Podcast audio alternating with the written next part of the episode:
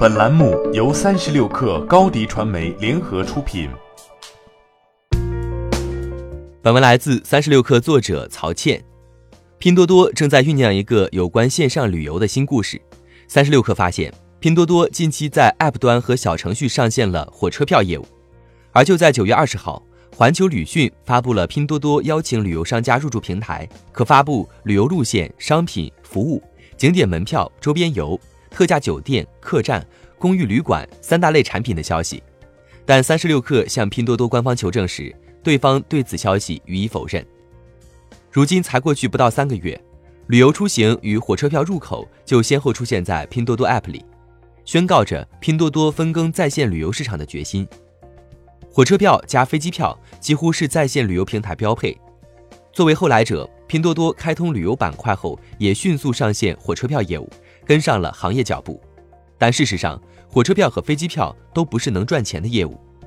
火车票业务几乎没有入行门槛，各家都从铁路公司唯一官方售票平台幺二三零六处获得授权。幺二三零六选择开放给三方平台来分流，但底线是谁都拿不到佣金扣点。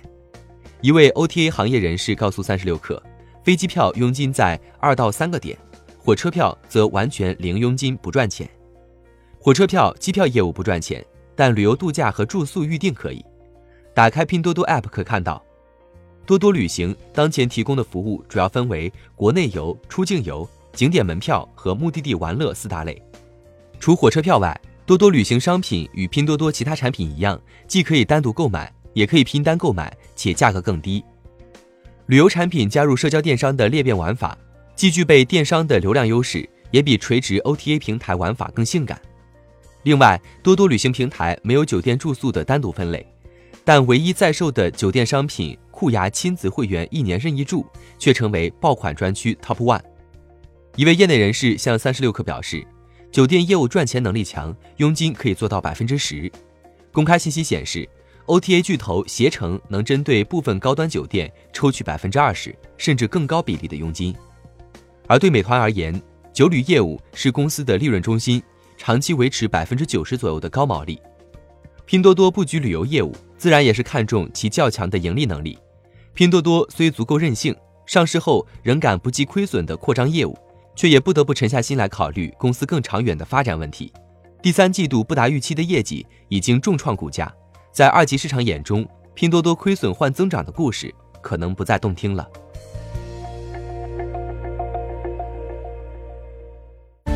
欢迎添加小小客微信，xs 三六 kr，加入克星学院，每周一封独家商业内参，终身学习社群，和大咖聊风口谈创业，和上万客友交流学习。